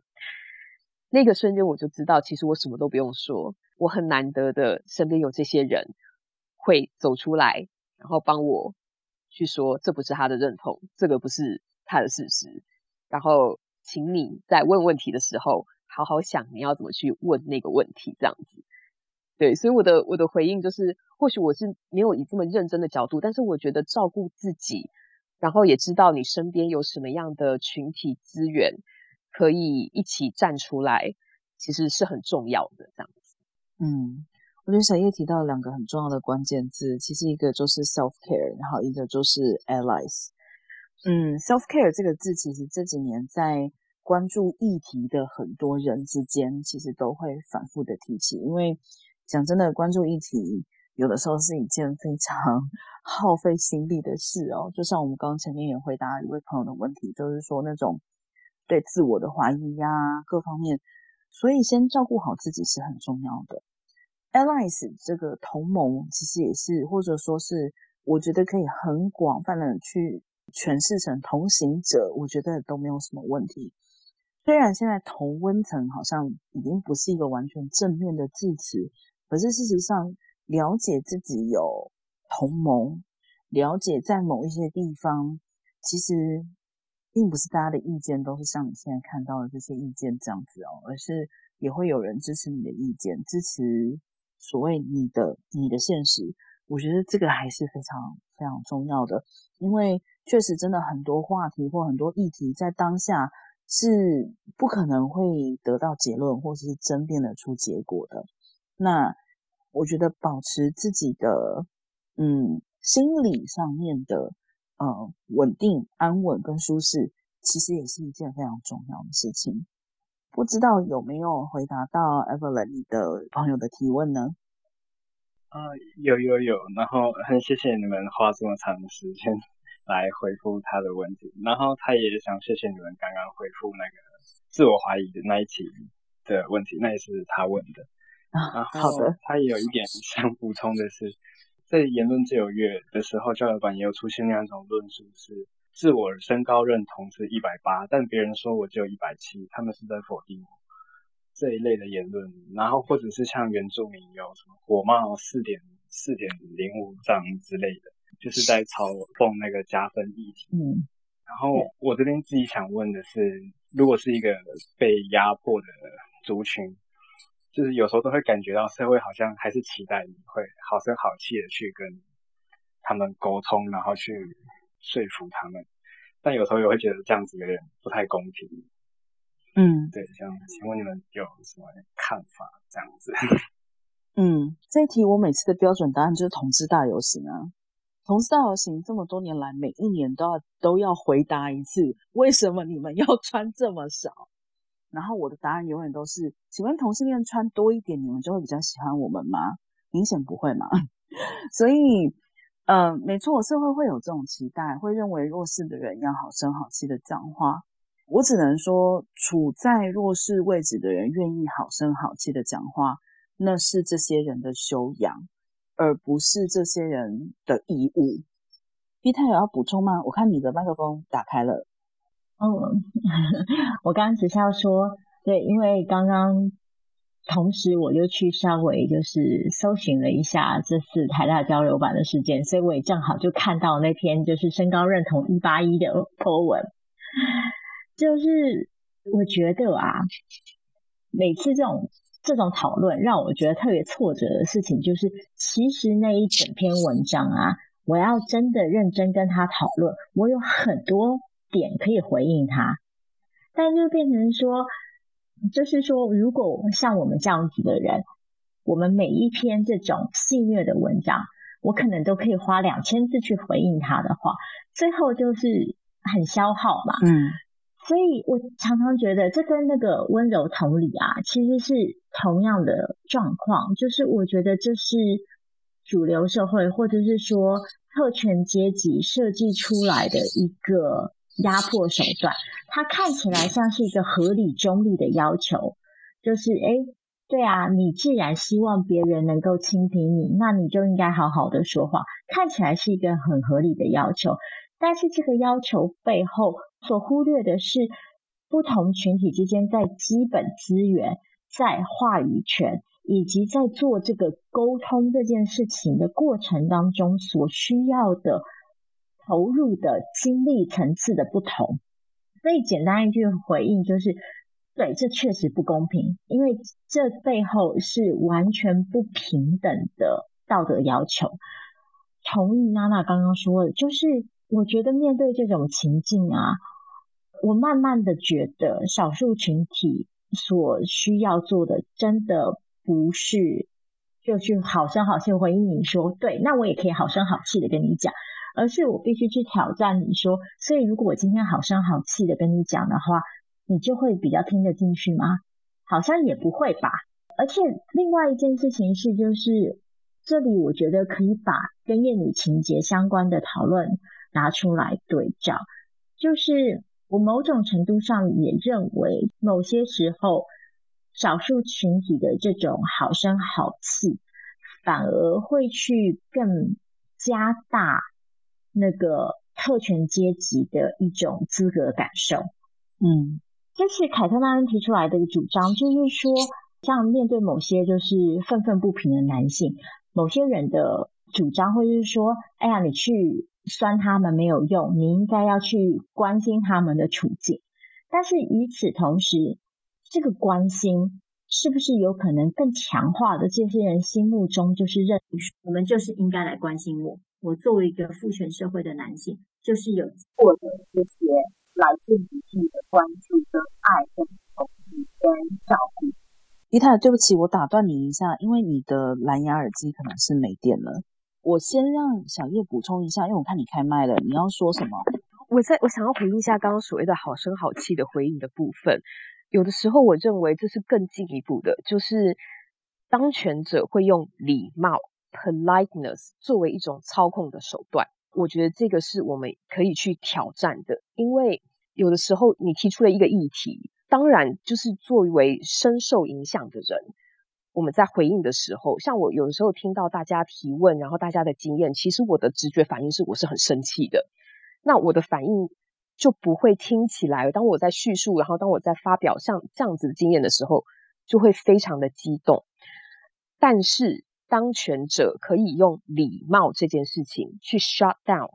去关闭，去用一种我觉得是一种非常暴力的方式，然后去说，好像是你不礼貌，没有好好的、温柔的、有理智的去回应的话，这是这是有问题的，这是你的错。我觉得礼貌常常用来作为一种操控的手段，因为如果我们要去质疑、去冲撞体系，怎么可能礼貌呢？所以我觉得这个这个是我最近常在想的一件事情。当我要控制自己的情绪，然后要好像要好声好气的装作非常有理性在回应的时候，其实有非常多那种刚刚我一直在提到的，我们的情绪是正当的，那这个情绪反而被掩盖住。但是如果你不断的在被压迫，如果你身边的所有群体里面的人不断的在被杀害，然后不断的在被迫害。你怎么可能会用那样子理智、礼貌的回应方式去为自己跟你身边的人战斗？所以我觉得那是一个我们也需要去挑战的部分。我觉得它常常被用来当做一种压迫的手段，但是因为我们在社会环境下常常 take it for granted，就觉得说哦，人跟人之间的互动当然就是要比较有礼貌的，我们常常忽略了这一块。所以其实我边讲的时候，其实也非常非常的激动。那。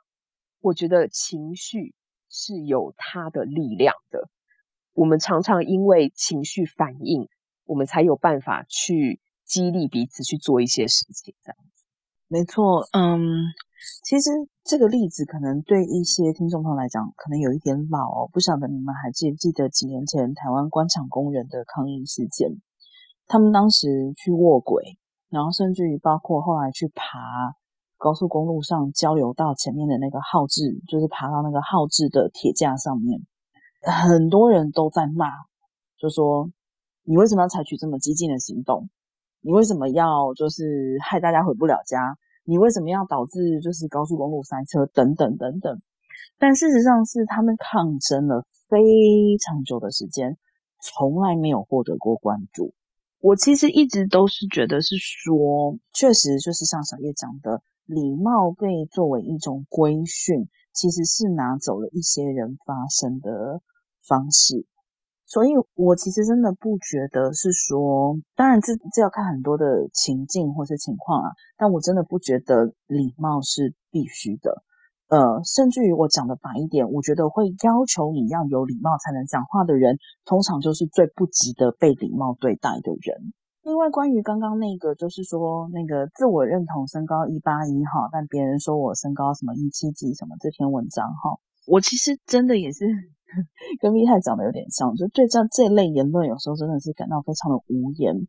就是这几年，我觉得公共对话很困难的一个原因，就是因为有很多人其实是把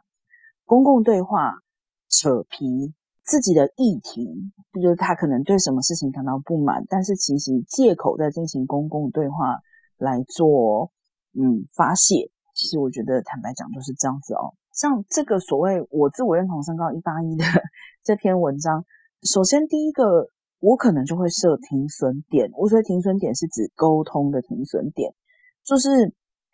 我后来会渐渐的觉得，不是每一个发言或是每一篇文章都值得被被我认真的去对待。就是当我发现我跟这个人的沟通可能要从什么叫做认同？什么叫做自我认同？开始就没有办法达到共识的时候，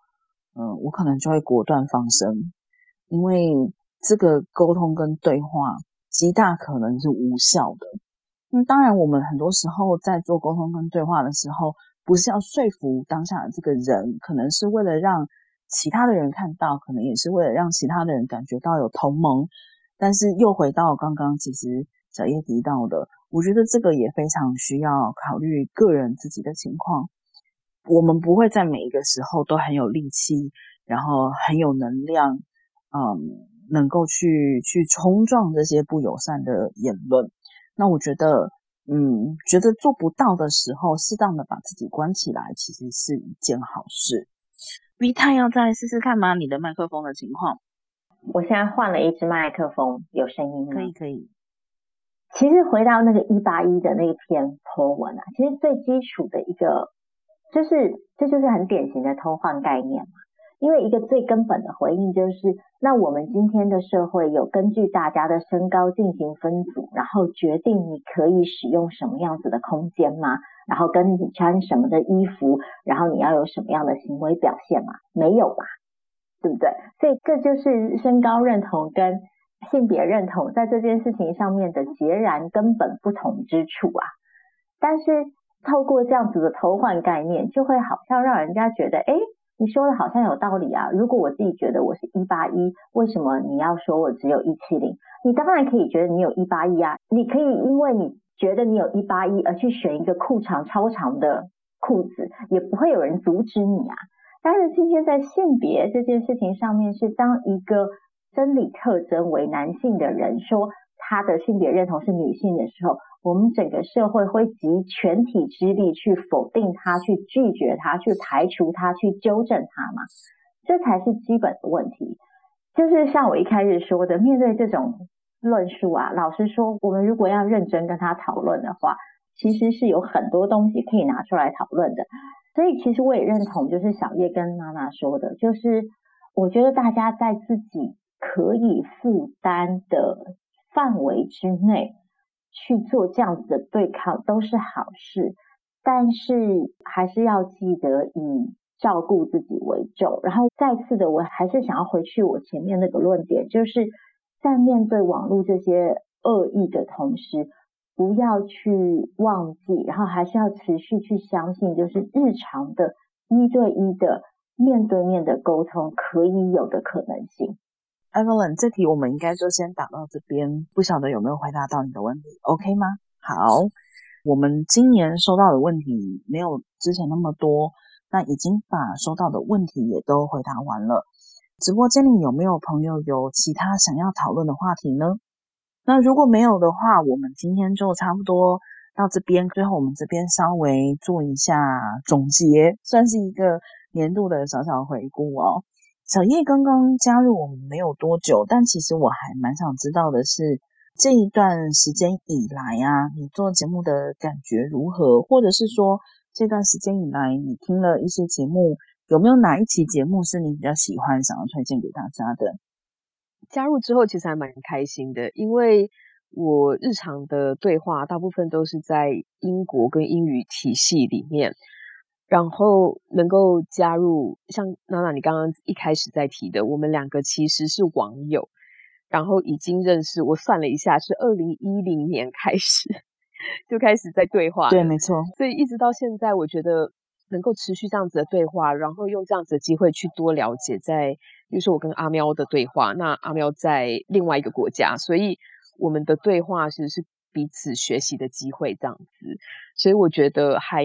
真的是还蛮开心的，有这样子的机会。然后重点是对我来说，这也是女性主主义实践的一个部分，就是不断的去了解，用这样子对话的方式去了解不同的经验，大家对于女性主义或是不同议题的不同的理解。那就是要让像这样子持续的沟通，才有办法去了解说为什么我们会有不同的观点。那怎么样能够让彼此了解我们的出发点，然后有什么样的想法，给彼此学习的空间？那我觉得这也是连接到为什么有的时候我是不愿意去 engage 这些呃网络上的言论，因为是有没有彼此想要学习的空间这样子。嗯。我目前听过的 Creology 的 Podcast 我都觉得很有趣，因为大家议题不一样。然后我跟阿喵的对话，我很享受的部分就是，其实我有一些时候是故意不想要去处理理论的部分，所以我觉得 V 太跟娜娜有办法去深入浅出，很多人用这个词，深入浅出的去讨论理论的部分，我觉得非常有趣。可是我并没有特别想要推荐的。然后我我自己还有一个 list，就是我要去听你那一集。关于腐的这个议题，呃，因为我对它也非常非常的有兴趣，尤其是像这样子的文化，现在一样怎么被资本主义拿来使用，然后是一个市场，但是同时也是，例如说 BL 的这个眼镜的历史，从以前的文本到现在的发展，有越来越多是实际的在讨论，就是 LGBTQ 群体。所遇到的一些生活上的困难跟挑战，然后我对于像那样子的发展跟性别性向的一些认同的连接，非常非常有兴趣。这样子，对。好，我讲到那期节目的时候，我都说这期节目其实就是对一个腐女的公开羞耻 play，因为真的太羞耻了。就是我如果对着我的受访者，我是没有办法面对面 问出来的问题哦。但相对来讲，我觉得后来我也把它推荐为就是想要了解男男性行为基础知识的非常好的一期入门期。好，那 V 太呢？羞耻也是一种社会架构，嗯、社会建构。是，嗯，那 V 太呢？嗯，我刚刚就回去看了一下，就是这一次一些朋友的留言们，呃，因为我们这一。次是有录音嘛，然后下个礼拜会放出录音嘛，所以虽然其中很多朋友今天没有办法出席，但是还是要谢谢，就是所有留言给我们的朋友，不管是这次特别去表单里面留言跟我们说，就是表达你的喜欢的朋友，还是过去所有在那个评论区。然后，或者是透过各式各样的方式表达你们的支持跟喜欢的朋友，就是还是要再说一次谢谢。就是其实我跟娜娜讨论过很多次，就是我们的 Podcast 虽然做了三年，但是始终走一个非主流的路线。然后我们中间也不是没有过挣扎，就是说，哎，是不是要想办法做得更大一点？是不是要让我们的节目更贴近主流一点？是不是要想办法拓展我们的听众群？因为其实 Q 的 Podcast 有一个非常有趣的现象，就我们每一集的收听率是非常的固定的。我们的收听群众从一开始到现在，并没有增长的太多太快，就是有些微的增长，但是那个增长幅度是相对缓和的。但是我们几乎每一集都有一个固定基数的听众。那就是自己给自己的安慰是，这表示我们听众的黏着度很高嘛。那我觉得这对我来说是一个很大的鼓励，就是嗯，毕竟在这个什么都速食的年代，Q 做了十年，就是我跟娜娜也是十年的网友了。然后有一群人愿意陪伴我们的节目，陪伴到今天已经三年了，或者是。就算你是中途加入的一年两年，我都觉得这是很珍贵的事情。但也因为我们的那个一直走的是一个比较非主流的路线，所以时不时的，当然我也会有一些自我怀疑的时刻，就是想说，哎，我是不是太任性了？我是不是应该把自己的东西再做得更平易近人一点？是不是不应该每次都只讲自己想讲的东西？等等等等的。那每一次这些正向的回馈，都会让我觉得，哎呀，好，好像可以再任性一段时间。然后我对于有办法获得这样子的包容，是非常非常非常非常感激的。今天有一位听众朋友，不是也先提问，就说有没有呃什么温暖的事情啊，嗯、可以鼓励我们继续走下去的。其实，在节目里面也提过很多次，是真的，真的，真的非常感谢。所有有在听我们节目，并且不管是透过写信啊、留言啊，或是给五星评价，任何方式，就是在呃表达你有在听的各位朋友。嗯，就像 V 太讲的，我们其实严格来说一直都非常小众。那为什么这十年多的时间，这样一直会嗯做这样子的一件事情？嗯。一方面是因为我自己真的透过做这件事情，包括认识了 V 太，认识了过去的共同的作者这些朋友，对我来讲是一个非常大的支撑。然后包含知道有一群人，其实在呃世界上的某一个地方，可能跟我有相同的想法，这并不是单向的。就是每一次我看到有人说，谢谢你们做的这期节目，我真的很有共鸣。其实对我来说是一模一样的。又回到小叶刚刚讲的 airline 这件事情哦，就是我们真的在生活中常常常常的面对很多的挑战。这种知道在某个地方跟自己有人有一样的想法、一样的怀疑、一样的思考、一样的挣扎的时候，其实就能够提供一些勇气，一些。温度，然后可以继续走下去。那今天同时真的非常感谢到直播间里面来的几位朋友。刚刚还有一位我我认识的那个 ID 有特别进来打一个招呼哦，也非常的开心，非常谢谢你们来，真的，因为呃，其实我们也好几次的想要把这个直播 看能不能移到一个。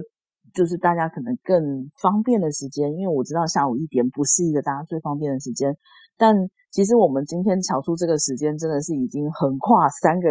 三个大陆、三大洲，然后包含要让小叶就是被他家的猫在早上六点叫醒，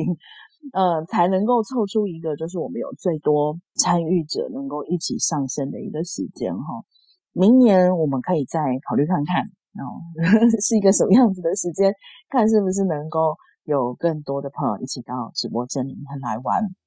我如果没有其他的朋友想要发言的话，我们今天的直播就结束在这里。非常谢谢大家。那希望接下来的一年，你们可以继续陪伴我们，我们也可以继续陪伴你们。嗯，谢谢大家。对，再次谢谢大家今天的参与，在美好的周六下午来听我们就是东扯西扯这样子。好，那么今天的直播就到这里，我们下次见喽，大家拜拜。